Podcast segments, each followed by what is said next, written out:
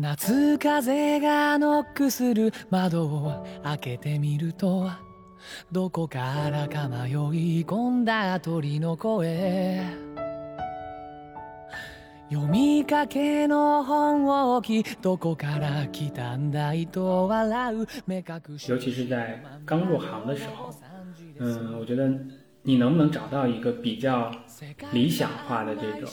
新手村需要具备的一些条件和环境是很重要的，甚至能够决定你是否能够快速的去在职场里成长起来。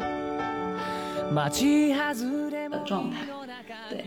我觉得要珍惜那个年年轻，然后心态在的那几年，尽量的去做，尽尽管经济环境不好吧，对，嗯，你也不能在一开始就认放输。心一人ぼっちで諦めて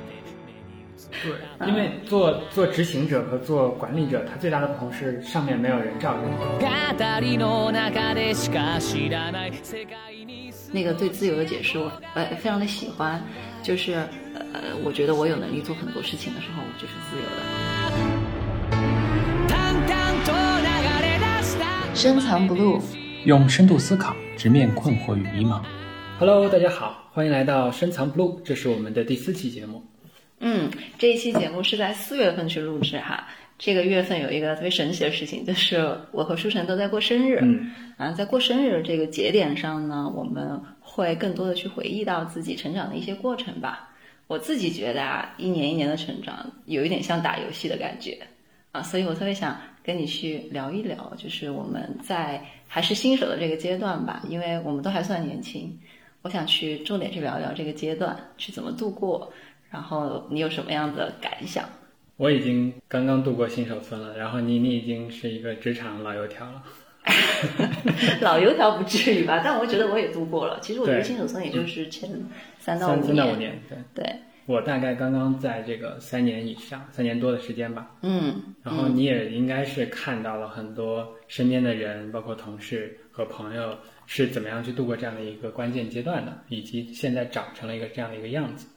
对，我在思考一些很有意思的事情，因为我发现大家都很喜欢去讨论，呃，什么很多节点，什么三十岁、三十五岁，然后当然社会上也有一些很多这样的想法，嗯，但我觉得真正分类的可能不是这个年龄。就我们为什么会去想着重聊新手村这个事情呢？因为我觉得首先它跟游戏确实是很像，有这么一个阶段，它可以让你去呃试错，啊、社会不会，包括你的团队，他不会过多的去责怪你，嗯，啊，你的自由空间会比较大，然后很多东西都是可以被理解的嘛。有人说，呃，青春就是允许犯错，对，老了一直犯错人人，都人人人家不会觉得你是少年，嗯对吧？对，所以我觉得这个阶段非常的特别，也很神奇。然后我身边就像你刚刚说的，有各种各样的人，他们都在以不同的方式去过这个阶段吧。嗯，结果特别的不一样，而且风格也特别的不一样，我觉得很有意思，所以我特别想聊这个话题。啊我想问问，应该你也打一点游戏对吧？对我大概从小学一二年级开始，嗯然后一直到现在就玩过各种各样的一些端游啊、页游、手游之类的，就是也是跟着这一批比较早的、嗯、游戏，从盛大啊，包括这个网易、腾讯。在在腾讯刚刚还是在抄袭各种这个什么飞车啊、炫舞啊，这其实都是抄过来的，包括一些 QQ 糖。QQ 糖前两天停运，你还很伤心吗？对我非常伤心，因为我发现我已经登回登不回之前那个账号了嘛。对嗯但是那个承载了我小学可能三到五年级很重要的一段时间的回忆，因为那段时间，嗯、还是很游戏在很大程度上在陪伴着我，因为我比较孤独的一个小小朋友，对，然后自己在家里，嗯、也是打游戏，但是家人又不太让我去玩，所以我会偷偷的。他们上班的时候，我就会在家里玩，然后听到父母上楼的声音，我会赶紧断电。那段时间真的是非常的值得怀念。嗯，但是我有一个感觉，因为我打游戏虽然打的不多，但我发现每一个游戏它的规则和玩玩法都特别的不一样。嗯，呃，我们都会有一个新手教程，然后也会有新手村这个环节的设计嘛。是。就你玩的那些游戏里面都有这个环节的设计吗？嗯，有一部分游戏它是有一个很简单的这种操作指引，比如说飞车啊之之类的，就是它无非就是一个啊、竞技类的游戏，然后你只要了解基本的操作，你就可以去跟别人一起 PK，很快能够上手。对那还有一种可能就是一些大型的类似这种角色型的游戏，MMO 的游戏。嗯那他们可能会在一个非常宏大的世界观和场景里不断的打怪升级，然后那个等级会拔得非常高，可能满级二百级，嗯，然后无数的人砸了什么成千上万，然后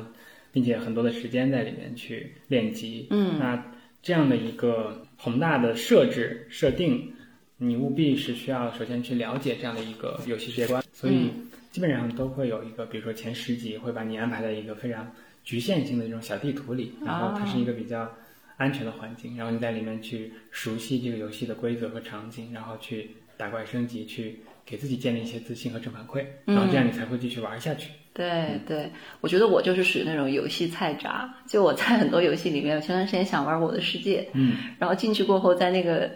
新手村引导的环节，我玩不明白，我真的就退出来了。对，我的世界不是一个小朋友玩的游戏吗？谁跟你讲的？只是说小朋友更有创造力，他们喜欢这样子的沙盒吧，我觉得。嗯呃，然后呢，我会有一个感觉，我觉得游戏就像你刚刚讲的，你小时候喜欢玩嘛，嗯长大也喜欢玩，现在那么多人喜欢游戏，游戏特别像一个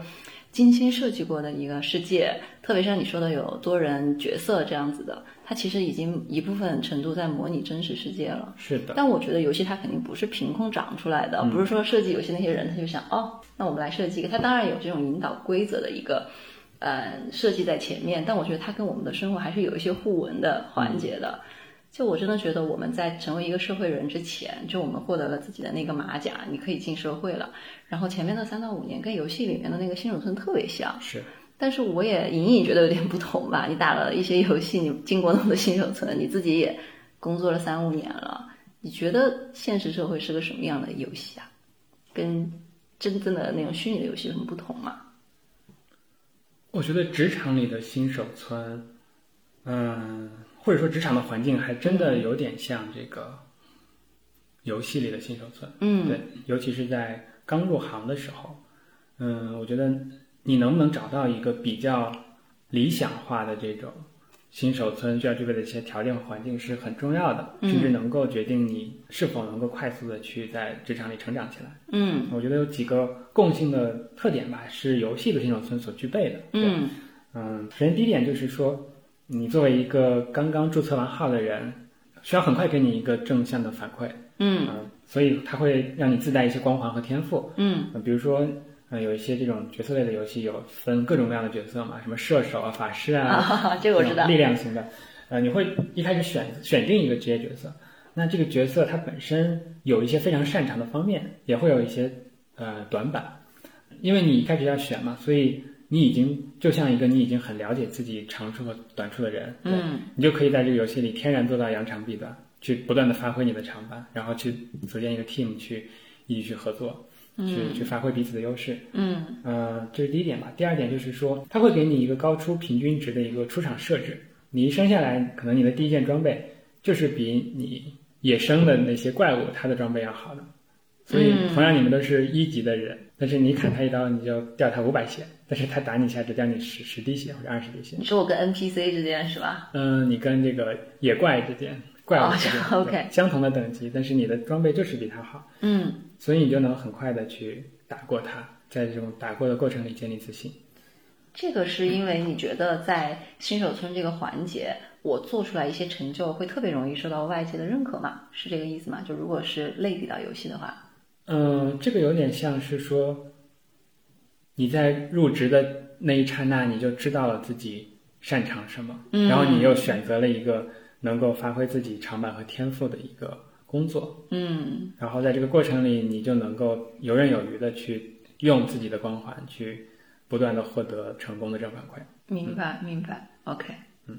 然后第二点是说，新手村游戏的新手村里，它有很多这种温和善良的 NPC，那他们会呃分布在一个小小的地图里，然后当你有任何的困惑的时候，它会指引你去快速的了解这个陌生的环境，去带你去通过完成任务的方式去嗯给你很多的激励，包括升级啊、金币啊、装备等等的东西。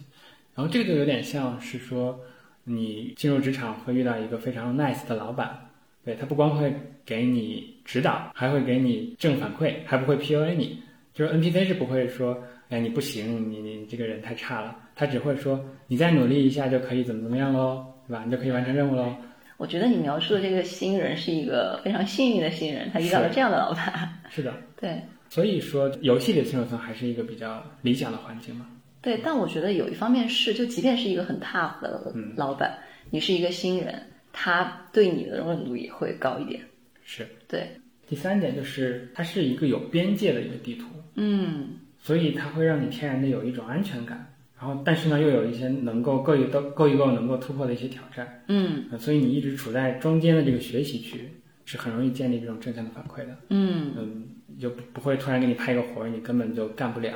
然后就打击到你的自信心，嗯也不会让你始终处于一个舒适区。除非你想一辈子就待在这个新手村里不出去，那是不可能的嘛。那你就玩游戏没有任何的体验所言嘛。嗯，玩这种游戏的人都是想要去挑战、去成长、对。去强大的。对，嗯。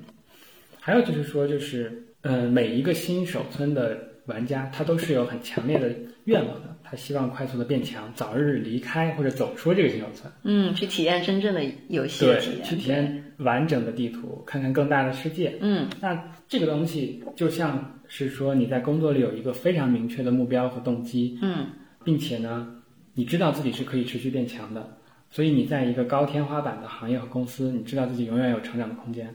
而不是说你在一个已经非常饱和的、没有竞争的，或者说已经嗯被行业政策取缔的一家公司里，你你的努力的天花板就到头了。那这样的话，其实是一个很无聊的一个状态吧。嗯嗯，我觉得你刚刚分享的这几点，可能现在会有一个，我觉得现实游戏啊，在大的局面上有一个变化。嗯，我前几天看了一个数据，因为去年考研的人四百万人嘛，嗯算是创了新高。那像是考教师资格证的有九百万人，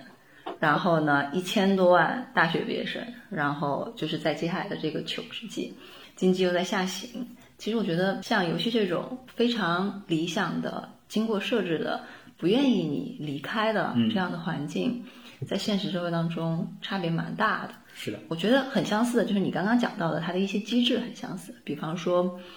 会有一个比较强的容忍度嗯对你，然后呢，建立起正反馈，让你很想玩这款游戏是至关重要的。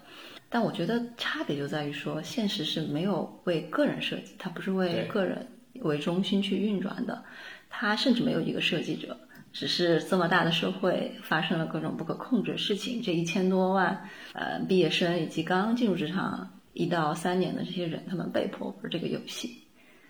是的，他没有办法同时满足像游戏里这这么理想的一些条件。对，嗯、作为一个个体，他在这个职场的环境里，他真的就像一个皮球一样被抛来抛去，最终落在了哪个点，那真的就是命运的轨迹。对然后，那这个落点上到底他要面对什么样的挑战，也都是未知的。对，但我觉得新手村就像你说的啊，落到哪里是一个命运的轨迹。那我觉得新新手村这个阶段，我为什么觉得人还是会有呢？就是这个阶段真的是人生当中相对温和的一个阶段，很像游戏里面的模拟的，希望你体验到的东西，只不过它是客观形成的。是，大家对年轻人的一种啊、怜惜啊，或者是说同情啊等等的。像你刚刚说的这个落点的问题，其实我觉得新手村你肯定会落到某一个环境或者某一个行业、某一个职业，但它不是你人生最后的落点。我觉得更像是说，游戏里面可能有一个地图，一个降落伞给你降到这个地方了，嗯，你要在里面去收集。你的装备，选择你适合的人物，你刚刚讲到的有各种不同力量加强型的人物，对吧？然后呢，你经过这一到三年的这个训练，然后呢，你找到了一个支点，它能让你再次弹出去，再弹到哪里，就是我们下一步希望能够在新手村建立基础的这么一个目标嘛。对，那如果啊，我们 开玩笑的去想一件事情，我们把它想的像一个游戏的话，你觉得如果我们在里面捡 buff 的话，你觉得什么样子的装备啊，或者是说能力啊，是你回顾起来觉得非常有意思的、有用的？我觉得你刚刚的描述让我想起一款游戏叫吃鸡，我不知道你有没有玩过。我听过，但我实在没时间玩儿。对，这个就是就像呃，所有的入场的玩家都在这个直升机上飞，飞一段时间之后，你要去决策你要飞到哪一个区域，哦然后落落地。嗯然后落地之后，你可能很快就落地成盒了，因为你可能成盒就是你挂掉了，因为可能很多人都选择了同样的一块区域，嗯那一下场你就要跟他们去肉搏，对，嗯、或者说你。呃，你你下的比别人晚一秒钟，他可能拿到一把枪，直接把你崩掉了，那就很悲惨。嗯那或者说你落到一个荒无人烟的草地里，那你就可以苟着去慢慢的去发展。对，所以我觉得一方面是你的决策和判断的问题，呃，你是不是能够选择一个既有丰裕的装备资源，又能相对来说在这个过程里不被很快的被干掉，嗯，这样的一个环境是很重要的。对，其次所以落点要选对，对。嗯。这个落点的选择也可能跟你自己的一些性格的偏好，或者跟你自己给自己设计的一个差异化的竞争的打法和优势是有、嗯。有关系的。嗯。然后第二点就是说，因为它是个小组组队作战的一个形式，你能不能跟随你身边的一群人或者同事一起去迎战这个游戏？嗯那如如果你想，如果它是一个小组式的游戏，但是你其他三个队友非常的不配合或者不默契，你们彼此孤军奋战，那你面对其他的 team 一起打过来，你肯定会死得很惨嘛。嗯，所以你你在真实的环境里能不能遇到这样的互相帮助互相帮的扶的队友，同事和队友，也是很关键的一点。嗯嗯。但我觉得这里面既有策略，也有一些随机性。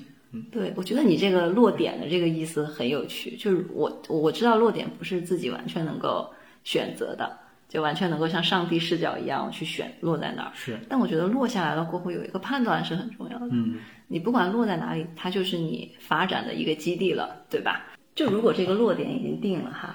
你接下来环顾四周，已经发现了自己是落在草地里，还是落在废墟里，还是落在河流里了。但距离这个落点过去，我们都过了好多年了。你可能过了三三四年了，我可能已经过了五六年了，哈，六七年了。现在大家的掌控力都会更强嘛，就是对工作啊、对人生的想法要更好。你觉得在这一段过去的经历当中，你是捡到了什么？你现在回忆起来觉得很有价值的装备吗？我觉得有两点。嗯呃，这两个可能是因为我落点本身的环境给我带来的一些加成，嗯当然也有我自己的策略和思考在里面。嗯对，我的第一个装备是说，我觉得我要深入到一个纵深的行业里去，啊、去持续不断的去获得不同维度的这种视角和体验。嗯嗯，比如说我选择的行业是教培，原因是说那一是我自己还是比较喜欢这个行业，二是说那段时间的确整个行业是在一个，尤其是在线教育会会在一个比较飞速发展的一个状态里，所以很多的资源、钱、人、人才都会涌进来。我可以看到说这个行业里最鲜活的一个力量和涌动的一个状态。嗯但是这个行业其实已经存在非常多年了，对吧？新东方、好未来也都快十几二十年了。嗯那我怎么样跟这些这个入行 N 年的这种经验丰富的老人去 PK，去跟他们比，相对来说更有竞争力和稀缺性呢？对吧？嗯对，作为一个刚落下来的人，对我觉得我的策略就是说，我要在不同的维度上，从宏观的、中观的、微观的视角上和体验上，能够有不同的这个经验吧。嗯所以我的第一份工作是做站投，嗯是非常宏观的去看整个中国比较 OK 的公司和创始人。我跟他们聊，大概聊了两百个创始人吧，对。然后我能够非常清晰的知道现有的玩家到底是都在干什么，然后他们的模式是什么，然后哪些跑出来，哪些没有跑出来。这为我形成和建立了一个非常完整的框架体系去看这个行业。然后呢，第二步我我是换了一家公司，进入到了 CEO 办公室。那它又是一个既带着一些宏观的视角，同时呢又能看到中观层面的一些 VP 层面的业务决策的一个环境。那我就能知道，聚焦在一家公司里面去，那这些大的自上而下的业务决策和战略决策是怎么做出来的？对那高管之间是怎么去联动、协同，甚至撕逼的？嗯、所以我能清晰的看到，嗯、传达到每一个业务单元的动作上，到底是在发生着什么。嗯然后接下来的第三段呢，我可能就会亲自下场去做微观的业务。我我做过运营，做过这个偏销售的东西，然后做过增长。那这些工作呢，又能够让我在第一手去接触客户，去了解真实的需求。然后我觉得这个东西串联起来的话，我就是至少在这个行业里是一个相对来说比较有完整视角的人。嗯这个的确没有太多人是这么做的。嗯嗯这是第一点。第二点是说，我始终在像 CEO 一样思考问题，这是我给自己的一个目标或者期待吧。对，嗯、因为我每入这家公司，我都会想两个问题。第一个问题是说，如果让我来管理这家公司，或者说某一个公呃这个公司里的某一个部门，我会怎么去管它？嗯那这个这个问题，当然我作为一个新手，我是没有办法去回答的，因为它太复杂了，它牵扯到人事儿的东西太多了。对，所以，我是需要去从这个非常庞大的盘子里去理出一个头绪和思路的。嗯，然后第二个是说，我给自己定了一个目标，比如说我在上一段工作里，我的目标是在我入职之后的两年之后，如果我想以百分之七十的还原度去复制这家公司的成功，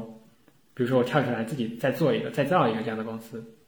然后能做到百分之七十已经很不错了。嗯那我现在还缺什么？嗯那当我明确了我还缺这么多的东西的时候，我就会把它列出来，然后呢拆解到季度，我会给自己做季度的规划。每一个季度我要去学什么，我要去做什么，然后我怎么样去吸收了解这个一级部门最核心的东西，甚至我要知道，嗯、它的标怎么定，怎么拆，嗯然后它的业务里有哪些的单元，嗯、某一个岗位它最核心的人才他在哪，嗯怎么去招他，怎么去吸引他，这些东西都是我要去学习和了解的。所以它会倒逼我做很多的实际的工作，在日常的工作之余呢，我每天会大量的去看这个公司的这种共享的这种沉淀的文档。那可能完全不是我我自己负责的东西，比如说产研的文档，可能一开始我看不懂，就各种各样的一些产品原型图啊这这种东西，那我就会去找别人去请教。啊、比如说呢，我在第一家公司是在 VIPK 的，嗯，当时他非常强的是这个销售和班主任，呃，每一个团队大概都有一必须要很强。对，嗯。团队都有大几千人吧，嗯，销售团队可能有三四千人，嗯，然后班主任也有大几千人，嗯。嗯，但是我当时做战战略和战投，嗯。所以我的确没有办法去非常纵向的去深入的去了解这个客户和业务，所以呢，我我给自己定了一个小目标，因为我们下面有一个大食堂，然后所有的部门的人一中午就在那儿吃饭，人特别的多，特别乱。嗯我给自己定的目标是说，我每天在中午吃饭的时候和一个不同的部门的陌生同事去一起坐下来吃饭，然后跟他聊业务，然后这样执行了一段时间之后呢，我至少在啊、呃一线层面就建立了很多这个好朋友。那一线给我的反馈是和我在战略层和 CEO 层看到的东西是完全不一样的。可能在上面看到的场景是一片大好，但是在 C 在业务层面或者一线层面觉得啊，就是一坨屎，或者说 他们的绩效怎么又不好了，或者这这个月的这个业绩特别难做，转化特别难打，因为可能是这这个月的线索啊投放出了什么问题。那其实啊、这个视角就会非常的不一样和多元。对，嗯嗯，哎，我有一个感觉，嗯，我觉得你有点社牛属性，哎，就你就直接去跟陌生的人这样聊吗？我其实是一个高度内向和恐惧社交的人。嗯对我每次想到我要出门跟别人，尤其是陌生人去聊天和吃饭，我都会非常有心理压力。嗯，但这个东西就是说我刚刚定好了我的目标，嗯我一定要做到什么样的倒逼的一个所以我没有，办法，我必须采取一些策略。明白。呃，所以你自己是怎么去看这个问题的呢？我刚刚听了你这个过程啊，我觉得你前三四年的这个工作的感觉，就是你刚刚讲到的这个过程，就是你在新手村的经历嘛，我觉得好好学，啊，就是你在学习一个东西，嗯就是可能真正的工作状态，在我们度过了前三到五年过后，已经不是这样的状态了。其实你给了自己的嗯两个核心点吧，我听下来，第一个就是你要建立一个行业的 know how，你觉得这是你的立足点。第二个呢，就是说你觉得要像 CEO 一样去从宏观到微观，你都能够有完整的了解，对吧？对。所以我觉得这两点呢，是你给自己定下的两个学习目标，所以你前零到三年一直在做。其实我觉得这个有一个很大的一个特点，就是说，即便这个公司的业务不好，或者说即便你还没有很多财务上的回报，嗯你也能够很好的去坚持下去，是因为你是以吸收学习为主要任务的。嗯但过了新手村，你就会发现事情越来越不受自己的控制，并且自己要的东西可能也更加的现实和复杂啊。我觉得这个状态是很有意思。然后我回忆起我自己，因为我的经历跟你不太一样，嗯，但我有一点是非常同意的。我觉得对我来说最宝贵的就是第一点，我认为是建立起一个专业，这个专业也可以是一个技能，也可以像你这样是一个行业的立足点。呃，我觉得这个很重要的原因就是说，呃，如果你心里面没有一个原点的一个认知，你后面要去开花结果，你自己都会没有那么笃定啊。就如果是行业 know how 的，那你选择这个行业，你喜欢这个行业，那就像你一样事无巨细的去了解它。那如果你选择的是一个技能类的，呃，比方说你要做研究、做投资，对吧？那你其实要告诉自己的是，因为我是做这个的嘛，我告诉自己的就是说，我要拿着这一把手术刀，我要能剖开所有的行业，剖开所有的公司，不管它是消费行业或不是消费行业，我都要能够立刻判断它的价值。所以我认为这个立足点一直到现在都还是我非常核心的工作的自信的来源。第二个呢，我觉得嗯也很同意你的一点，就是说要以一个，因为你刚刚说的是像 CEO 一样思考问题嘛，对，因为他是在公司里，我觉得这样说法是很棒的。但如果是像我们这种做稍微偏专业的人多多一点的话，我觉得其实就是你要以最终负责人的心态去思考这件事情。因为我小时候啊，包括我们现在一些比较 junior 的同事，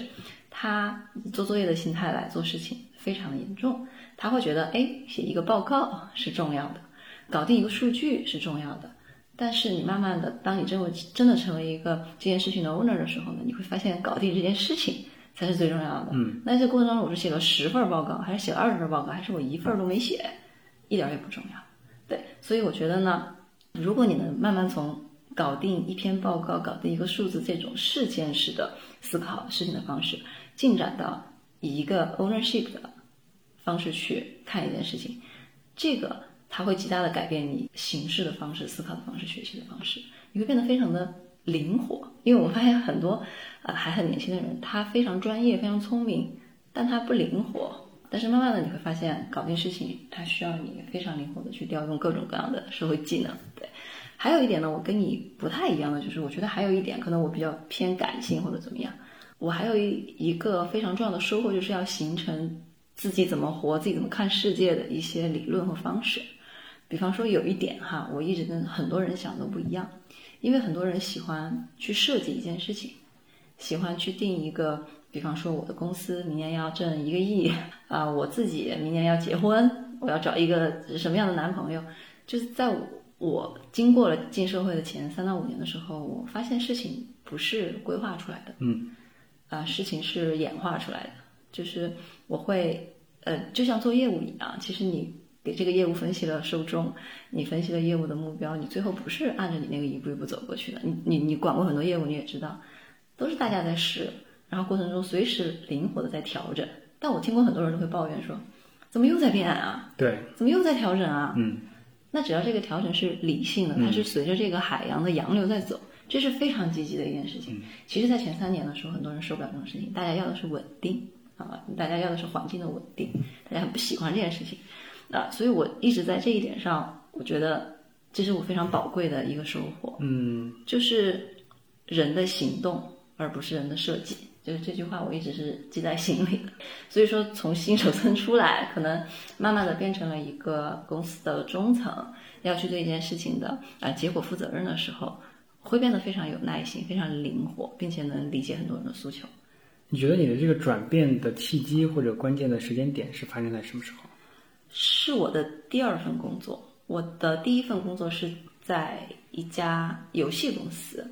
嗯，做比较偏中后端的分析嘛。我第二份工作其实是在一个开拓型的业务里，虽然也是一个乙方的咨询工作，但我们需要从零到一的去把这个机构做起来。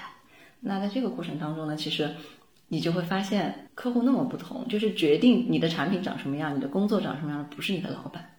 就是你的客户。客户就是所有公司所有工作人的老板。所以说呢，必须变。当时呢，我们公司有一句 slogan 叫“拥抱变化”，很多人都拿这一句话打趣，啊，就觉得是讽刺吧，就是说啊，天天在变，没有一个没有一个定数。我那个时候也非常厌恶这件事情。后来经过了几年的工作吧，遇到了好多事情啊，包括。操作一个项目，一个投资项目，它进展不顺利，但后来无缘无故的又顺利了。然后做一个业务，它走不动，哎，突然又波明了，突然又不好了。你就会发现很多事情不是人想让它怎么发生就怎么发生，它可能是天时地利人和出现了，或者是说外部环境真的一下子不好了，它就自然演变到了那个 point。嗯，其实你在做投资的时候，你看很多技术的演变，包括。那个经济的演变，甚至一些社会事件、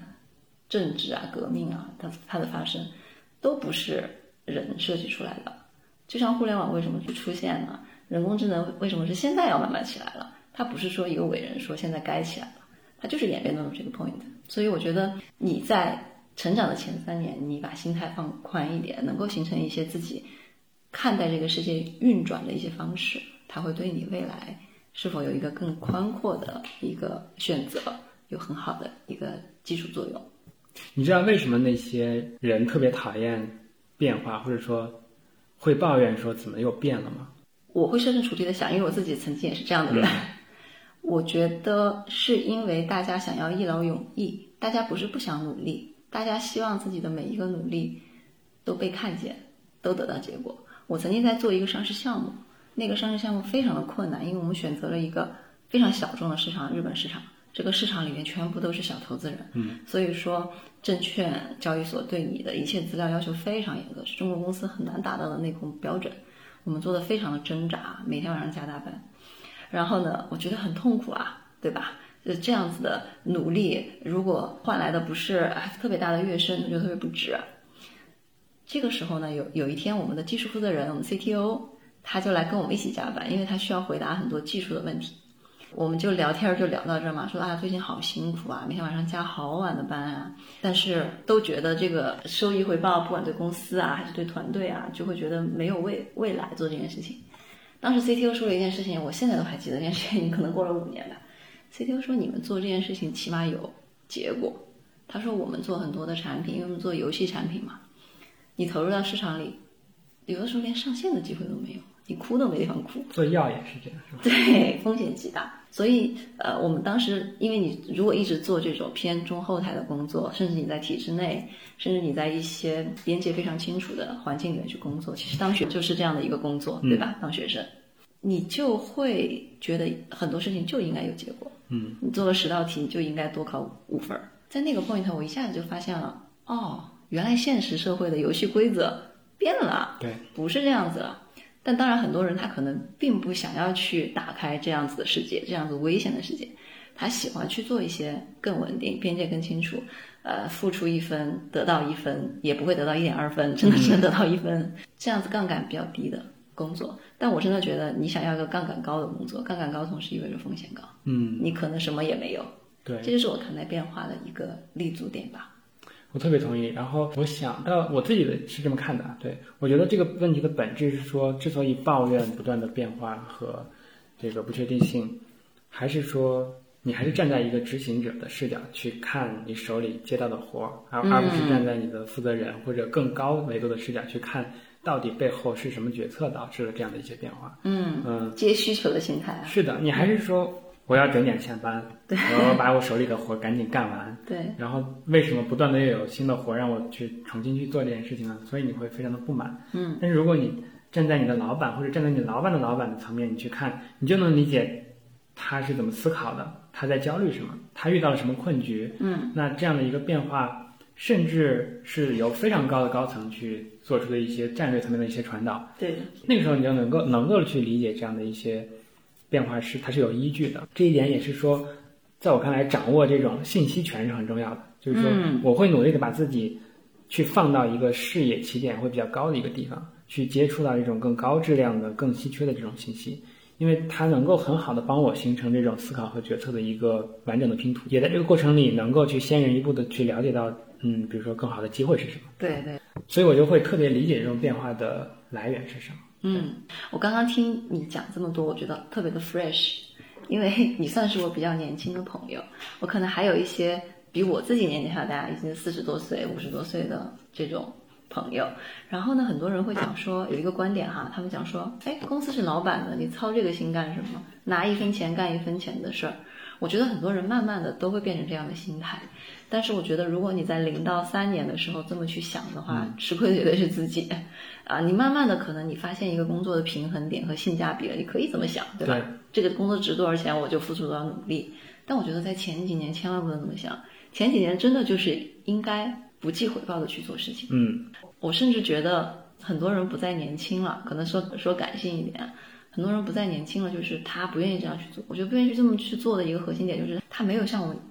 在年轻的时候啊，渴望一切知识进来、精力进来，然后什么都很新奇，对一切都充满希望，觉得我能做到好多事情。我前两天看到一个对自由的解释，他因为自由这个词儿很大嘛，随便你怎么解释，对吧？那个解释我特别喜欢，他说自由对他来说就是一种。嗯，感觉这个感觉是让他有能力做到很多事情。嗯，我觉得这就是新手村的一个基础的心态，对吗？那个时候你还很年轻，你觉得我能做到好多事情，所以在这样子强烈的自驱力的推动下，才可能说到你刚刚这样子的一个状态。对，我觉得要珍惜那个年年轻，然后心态在的那几年，尽量的去做，尽尽管经济环境不好吧，对你也不能在一开始就认输，对这样很怂。嗯，没有任何意义。对，是的。我刚刚听了你的这个经历，我觉得特别有意思，因为我可能比起你还算稍微保守一点哈，就是前几年呢，我更多的是在一个呃稳定的进步的这个过程当中去积累自己的呃社会经验啊、行业知识啊、专业技能啊。但我感觉你其实是没有以线性的方式在发展，你有一点像一个分布式网络式的一个计算系统哈。对，嗯，就我想知道这样子不同的发展思路有带给你什么不同的体验吗？在前几年，我觉得就是说我我 push 自己像一个黑洞一样，都不是海绵了，对像黑洞一样去各种去吸收和吸取，然后在某一个时间节点突然把它们整合和串联起来。对嗯所以一开始就有点像广撒网的一个布局。对，我在各种方面我都要去涉猎。嗯呃有有很多职场前辈是反对或者听到我的这个状态是比较反对的。他说你就是应该先在什么，比如说教学线上做到非常 senior 资深，然后经验很专家进展线，对，然后你再去横向的拓展你的边界，因为你做到一个某一个，呃，你有一个很强的技能，你可以靠它吃饭，然后做到 VP，然后你去拓展横向的边界是更容易的。我这样做的话更容易，结果就是说什么都接触过，但什么都不精。对对，已经有无数的人这么跟我聊过，但是我觉得大部分的人吧都是这么走过来的。对但大家最终三十岁、三十五岁也是一个在我看来比较平庸的一个状态。那我、我为什么不可以走这条路呢？这是第一点。第二点是说，我觉得不一定每个人都想要发展成一个专家的路线，对吧？还有一条路是管理或者说操盘手。那如果是操盘手的路的话，你你真的就是得在业务全局上去了解这个商业的完整性，明白。然后去做一个团队，做一个项目出来。所以我觉得我我选择的是后者，因为我比较清楚的是我未来一定会自己去创业或者去做一些什么样的事情，所以我会倒逼自己去做这个事儿。嗯，我感兴趣的是啊，因为你零到三年有一种跳跃式的成长，其实肯定有一些关键的节点嘛。嗯你觉得有什么关键节点？你实现了一些什么样的跃迁吗？我觉得我特别幸运的是，在我每一个野心暴露的时候，嗯。都有一个地方或者有一个老板能够接得住我的野心。嗯。这个东西是我觉得回过头来看是有运气，当然也有我自己努力的成分。嗯。比如说我第一份工作做站投，做完之后呢，我想转业务，嗯。嗯，转业务我没有做过任何的业务，我甚至也没有做过带过团队，所以我一上来就跟嗯一个我在面试的环节说我想带业务团队，这是一个非常听起来比较不靠谱的要求，因为职场去招人都看的是更多看的是你过往的经验能不能复用在这里，马上的去创造价值。对，嗯，比较少有人或者老板去愿意给你去机会，去让一个高潜的人先给你足够的试错空间，嗯然后去让你长起来，嗯培养你。但是幸运的是，我遇到了一个比较好的老板，就是我的前老板。嗯，他我我为什么那么被他吸引？是因为我看到他自己就是一个一直在赋能身边的人，包括去啊、培养身边的人，并且他自己很有领导力的一个这样的一个 leader。嗯所以我就抱着一种笃定，想要去跟着他去做一些事情。嗯然后没想到我刚入职，他就给到我一些比较好的机会。嗯一方面是这种啊、站在公司全局去做这种战略级的项目推进的机会，让我很好的去了解到这个所有的这种业务的一些方向的发展。另一方面呢，我也有一个机会去尝试着去零到一去打造一个新的团队出来。是什么样的团队啊？有点好奇。嗯，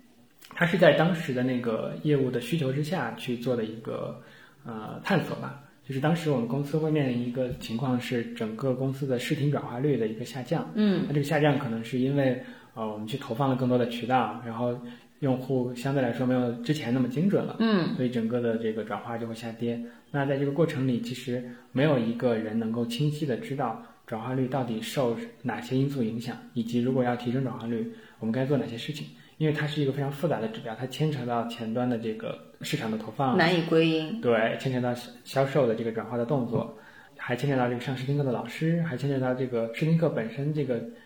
课件或者产品做的好不好。它太复杂了，对没有一个人能够背这个标，所以我就以一个这种类似中立的状态去牵头去把这个标去扛起来，去看看怎么去提升。嗯，然后我我搭建的团队就是说专门去上这个试听课的一个老师的团队。嗯啊，这个团队最终呢，就是呃，应该达到了一个三四百人的一个规模。对，那，从零到一完整的怎么去做招聘，这这样什么样的一个人适合去上这样的一个试听课，能够很快的吸引到孩子和家长。那，这个画像我可能需要去摸索，摸索清楚之后呢，我要去找到这个招最精准的招聘渠道。招聘的过程里，怎么样去面试和考核，去筛选人？嗯，进来之后，怎么样去通过很快的两周的时间，把他快速的培养成一个能够去扛标的一个一个一线的伙伴。那这样的一个培训体系的搭建，包括进来之后啊，日常的运营的管理啊，这个 OKR 的拆解啊，包括这个他们自己在我的这个新的体系里怎么样去成长，包括薪酬的激励的设计，包括这种职级体系的发展，包括他们自己个人的一些成长。那这样是一个其实非常完整的一个视角，能够去去搭建一个团队和管理一个团队。嗯，我从旁观者的视角去听，我真的觉得，如果是这么复杂一件事情，因为我也遇到过类似的项目，这种时候就会出现谁也不敢去担这件事儿。是的，特别是工作了很多年的人，就比方说走出新手村的这些人，这恰好是你当时的一个机会，就你的试错成本是极低的，你即便是失败了又怎么样呢？对，对吧？然后呢，你去 owner 这个事情，所以我觉得这件事情是不是更适合一个高潜的人去做啊，而不适合那种真的已经很老鸟的老油条去做，因为他们都会担心错了怎么办？对，这个业务一是不确定性很强，嗯，然后非常的模糊，没有人知道该怎么做。对，然后第二点是说，啊、对于那些已经非常成熟的 VP 来说，这样没必要去队沾一身腥，对吧？不需要他去浪费他的时间和精力，他也想不到最终会长到这么大，对。他可能就觉得可能尝试一段时间就挂掉了，嗯。所以他也觉得没有必要吧，所以这恰好是可能像我这样的一个职场的新人，能够去突破自己的一个机会点。对，我觉得你刚刚讲的，你的老板他愿意给你这样的机会，其实我现在觉得这样的老板越来越多了。他不喜欢你，嗯、唯唯诺诺的去讲，把自己讲成一个工具人的属性，嗯，就是哎，我会什么？我会做表，我会上课，我会敲代码。他是喜欢你有独立思考能力的，因为老板他的思考的负荷也很大的。底下如果有一个人他有脑子，他能帮老板分担着想一些事情，老板可以在他的想法上再加工。所以我有的时候觉得，嗯，你这样的成长过程给了我的 启发哈。第一个就是，嗯，不要害怕在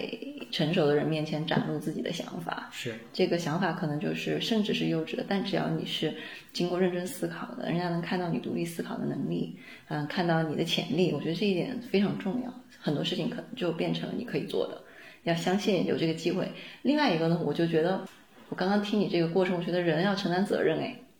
这可能是个勇气的问题。那个英英文讲有 guts，对吧？就是敢做，就是敢去试那么一把，很多人不敢的。我觉得你的过程都是靠这两个在推进。对，因为做做执行者和做管理者，他最大的不同是上面没有人罩着你了。对，对，有有人罩着你会相对来说安全一些，你只需要呃做完他交给你的活儿，至少你就是一个 OK 的水平。但是当你一旦到了一个管理者的时候，你自己要背一个很大的目标，然后你的老板甚至也也不知道或者没有时间管你，也不知道这个标该怎么去达成，那真的你你会迅速的暴露在一个呃责任带来的压力和焦虑之下。嗯，那你你还要去完成这样的一个目标，真的会 push 你去蜕变自己。对所以责任感真的是驱使一个人成长的一剂良药吧，我觉得。对，对，然后第二点是说，我觉得如果你能够在职场的阶段里更快的到达一个管理者的视角或者状态的话，你身边的人，你每天经历和交流的人也会发生变化。嗯，你可能就会跟跟一些更有经验的职场的老手们一起作为 peers 一起去并肩作战。对你，能够从他们身上学到特别多宝贵的、丰富的这个业务经验或者职场的经验。对他们的思考方式又跟被管理的这种很舒适的人完全不一样。是，对它能够加速你的成长。嗯，有什么很大的不一样？你当时觉得啊，特别让你震撼的是什么？我的一一还是你刚才说到的，就是一个执行者和一个管理者，他的一个思考的方式不一样。嗯，他能够正站在更高维度的这个战略层面去思考业务。有点像我们都在一条船上，所有人都在想，哎呀，今天吃什么呀？这个舵盘要怎么转呢？只有他想的是，这个船开到哪儿啊？是还开多久啊？开得到那个地方吗？是不是要补补点吃的了？对是不是该靠岸了？对吧？对嗯，第二点，我觉得里面有更更激烈的竞合，就是竞争和合作。嗯这个嗯，竞争意味着，因为大家都是在自己的某一个领域，比如说产品领域、对技，术领域做了十几年、二十年，并且掌握了公司。这些资源。是的，掌握着资源，掌握着人人人力资本，所以大家都是有很强的这种底气和话语权的。对，那这样的过程里，如果你，如比如说作作为我，我可能跟跟他们平均年龄差个十到十五岁吧。对。如果我在某一个环节掉链子了，那其实我是非常危险的。对随时有有有一个更成熟的人可以把我干掉，对吧？对，这样才能确保大家的板儿都在至少在在并齐的齐头并进往前走。嗯所嗯，以这个压力也是非常大的。但是当当我能够克服这样的压力，其实成长的速度就会更快一点。对对，而且会锻炼你怎么跟他们做 trade 的这个能嗯是的，是的，怎么去谈事情。最终还是一个合作和交朋友的关系。然后嗯，因为要相互支持和帮助嘛，对，我的很多运营的策略，然后这个销售的打法，我的标准化的流程都非常依赖于产品化的落地、功能的落地以及产研的支持嘛。嗯所以那但是他凭什么要优先给我做这个事情，而不是优先去开发课件呢？对。是的，所以作为技术端，他要支持的事情太多了。嗯，所以说，怎么去说服他，怎么去提高我的排期，嗯，怎么去跟他成为好朋友，这是感觉是一个街头智慧。是 对对，啊，怎么样去克服因为年龄和工作经验上巨大的悬殊而带来的天然的对方对你的一些不能说鄙视，只能说一些轻视、轻视或者不信不不相信不，重视你要。去证明它，嗯对，嗯，所以需要去在一步一步的证明里去实现它。哎这个过程很有意思。以后咱们来聊一聊怎么跟比自己大十到二十岁的人合作，好不好？嗯，好的。好呀。哎，我还有一个问题，就是你之前带的那些团队应该比你还要更年轻。嗯，有一部分是比我年轻的应届生，嗯然后可能有一半儿是工作到三到十年左右的这个职场职场人，嗯嗯，平均的年龄可能比我大一些吧。对，对对，但总体还是偏年轻嘛。总体来说就是在职场里没有太多的经验，因为这种老师嘛，他可能很多是从这个校招直接进来的应届生。明白。哎，那对于这种就是大量的这样子的团队，他在你的这种管辖范围之内的话，你肯定希望他快速成成长嘛？你觉得你当时有做一些什么事情去帮助他们，或者是说你看到了，比方说啊，有一些人他成长的特别好，他是因为哪个细纲突然想通了，类似这样子，你从管理者的视角是怎么去看的呢？嗯，因为我自己还是一个比较关注人的成长本身的一个人，嗯啊，以及刚才我们不是聊到了这个游戏的新手村是怎么怎么样营造一个虚拟但是又美好的环境嘛？对，所以我也是说，呃，我尽可能的给他们营造一个比较理想化的成长环境。呃，我我做了一一些事情吧。首先，我还是一个比较看重个人天赋和这个差异的和不同点的人。嗯所以我的我的简一或者我的伙伴们，我都会让大家一起去测 MBTI。啊，对，测完之后我们彼此在工具的帮助下，先认识自己。分享，对，嗯先认识自己，再认识团队，嗯，包括认识我。我会告诉他他们我的 MBTI 是什么，以及我的特点是什么。我你很坦诚哎，很多管理者都喜欢别人揣测自己，但你没有用这一招。我绝对的坦诚和开放。嗯我所有的信息，只要在我能够分享的范围之内，我会毫无保留的分享给大家。这这个也是说，因为我自己在 CEO 办公室里，我能够获取一些可能一手的战略层面的一些决策的信息。嗯它的好处是足够公开透明之后，呃，在传导到一线的时候，他就不会觉得为什么你又变了，对，他会非常理解你的他知道来龙去脉。来龙去脉是什么，嗯他他会同理你，这样的话，整个的这个决策或或整个的沟通成本会非常的低。嗯这也是 Netflix 什么的，我我在看那些书里去获得的一些经验吧，我我觉得实操起来还是非常有用的。对，嗯那当了解彼此之后呢，呃，你就不会带着一些偏见去看其他同事，对，因为你知道这个人是什么风格，擅长什么，然后不讨厌什么，这些东西就写在我的标签里，，OK 它。这个很快的去归因的一个。你是一个很用心的管理者，我觉得。其实你跟他们，你给他们营造了一个透明的，然后信息量充足的环境。是，嗯然后第二点是说，那这些信息我手里有，但是我怎么样能够更充分的通过他们去赋能我团队的一些成长呢？就是我自己在有意识打造一个学习型组织，嗯我设计了大量的这种内部的培训和成长的一些方式。嗯呃，因为大家其实工作还挺挺忙的，压力也很大，因为要去背标嘛，所以也每天只有一点点的时间去去看学一些其他的东西，并且很多人其实并并不像我一样，像我们一样都想去不断的学习，主动的找，主动的去对吸收，对所以，所以我也是设计了一套游戏化的这种激激励机制。啊，比如说，我首先我会找到一些比较好的学习的素材，然后按照周维度去制定学习规划。嗯然后呢，同时呢又有一套这种学习打卡和积分激励的体系。嗯，那因为我们的团队大部分都是女生嘛，对，我会我会调研大家想要什么东西，那可能是 YSL 的口红啊，包括 哇，你好好，对一些东西，我会从我的预算或者这个团队的这个激励里去抽大概比如说几万块钱去做这样的一个学习专项基金。那大家持续的打卡或者内部还有小组式的 PK，那那学完之后能获得到非常高的实物的回报，嗯以嗯及在这个过程里，大家虽然很不一定很愿意去学各种东西，但是学完之后，在他的职场成长里，真的能够去帮助到他们的发展。有这样的例子吗？真的帮他们度过危机啊，或者是嗯，比如说我们的团队不是做教学的小伙伴嘛，对他们可能除了上课之外，如果不去学额外的东西，他是没有其他的办法的。尤其是遇到这种双减的政策，他在转型的时候就会发生非常困难。嗯呃，但是呃，我的一些小伙伴们，我会有意识的让他们去做一些产品啊或者运营相关的事情。嗯，所以其中有一个小伙伴，我理解是在去年双减到来的时候，他被裁员了，嗯，呃但是他很快的拿到了字节产品还是产品运营的一个 offer，完全跨界了，对，完全完成了跨界，而且他可能自己的这个学历啊什么也也没有那么的好吧，嗯，所以我觉得我在前面种下的一些种子，在后面的确是有一些生根发芽的，我自己还是会比较欣慰。嗯，嗯。其实我觉得像你这样子善良的规则制定者，不是每个人都能碰到。就比方说，到了这个环境当中，没有碰到你这样善良的规则制定者，大家在一起其实可以用你这些方法，大家自组织起来去做这样的事情，应该也会对未来出这个美好的新手村环境的时候有帮助。我现在想回想起来，嗯，当我离开这个团队，这个团队后来交给别人去带，我去负责新的业务们还有做，这些事吗？然后然后就换了一个其他的 leader 去带他们，然后大家的落差感会非常的强。嗯，因为会发现像我这样去给下属非常精心的设计这样的制度规则，然后让他们成长的人比较少。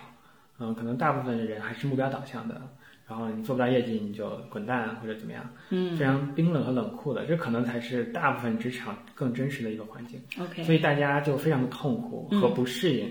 然后经常小伙伴们晚上跟我去吃夜宵啊，去唱歌什么，他会说：“哎，你还是设计的这个团队太理想了。”对，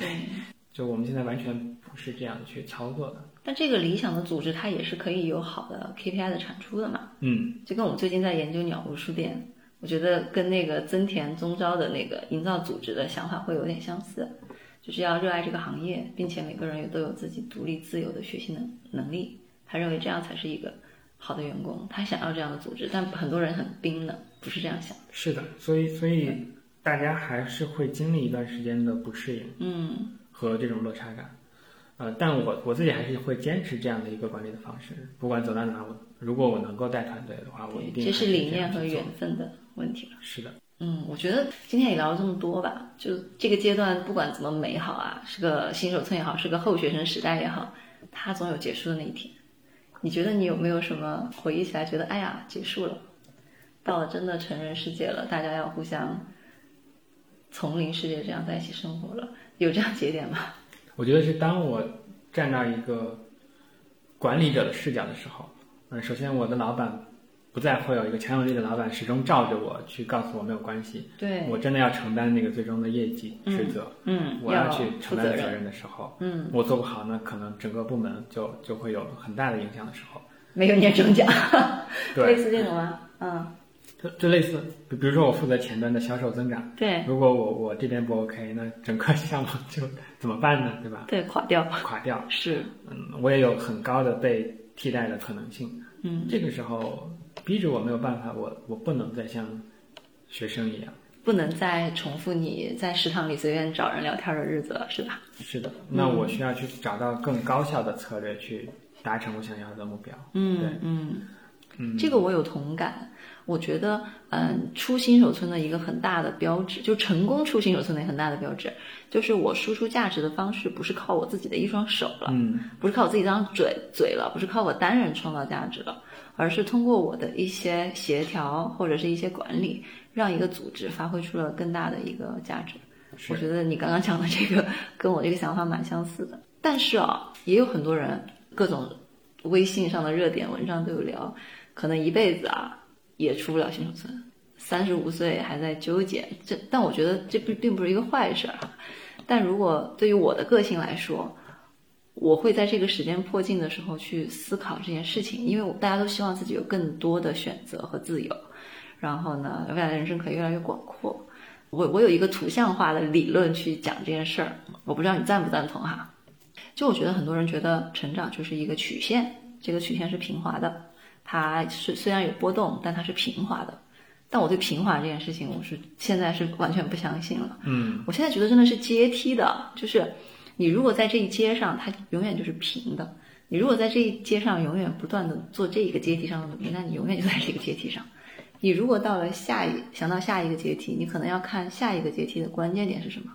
你要把这个关键点突破了。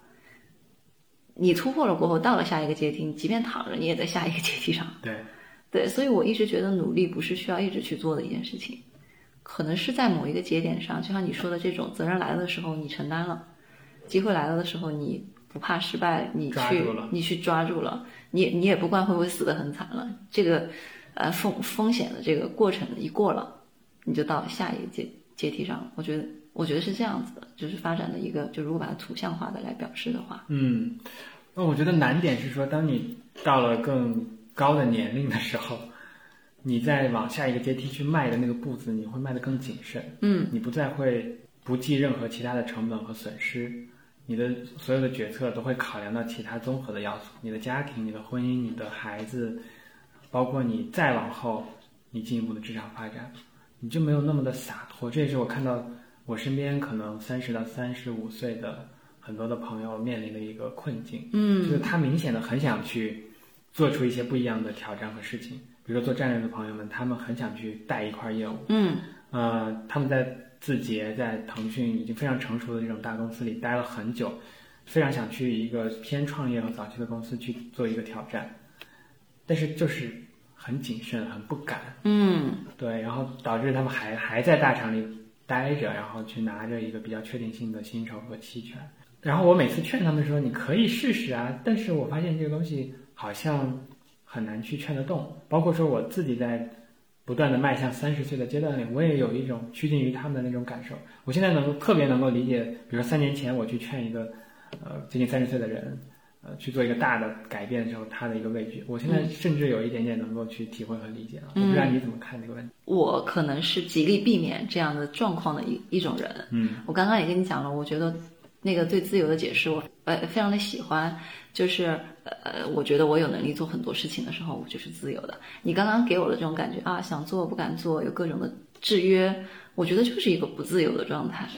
我一定会努力的避免这些事情，我甚至会做出一些并不是每个人都会做的事情吧，就是看你的追求是什么吧。所所以说你倒逼回来去看的话，那个一到三年、一到五年的时候，真的是一段好美好的时光。是那段时光你随意的折腾，随意的畅想，什么都敢做。这段时间要是躺平了的话，我觉得人生会缺少一个非常宝贵的经验。就我自己的话，我想把这个经验一直延伸到七十岁，我想一辈子都这么过。但可可能不是每个人都愿意，或者大家年纪大了不愿意折腾了。所以说，不管是怎样的，前五年尽情折腾吧。是的，嗯，像学生一样去折腾。对，是的，嗯，不要太去看回报或者后果。嗯，对，好的，那今天也聊了这么多啦，我们就先聊到这里吧。好，嗯，下次。ねえねえとっぴな未来を想像して膨らむ世界は今日か明日でもノックしてくれないですか なんて妄想なんかして外を眺めてると突然に聞こえてきたのは喋り声。飲みかけのハーブティーを机中にまき散らしどうしようとドアの向こうを見つめました。合わせあると石になってしまう。それは両親に聞いたこと。私の目もそうなっているようで。物語の中なんかじゃいつも怖がられる役ばっかりで。そんなこと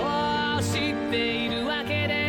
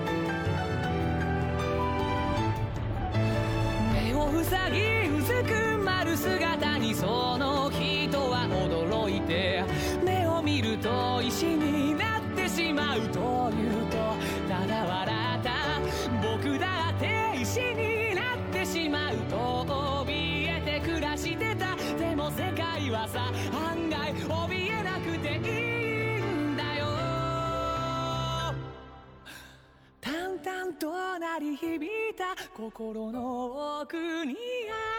れてた想像は世界に少しなり出してねねえねえとっぴな未来を教えてくれ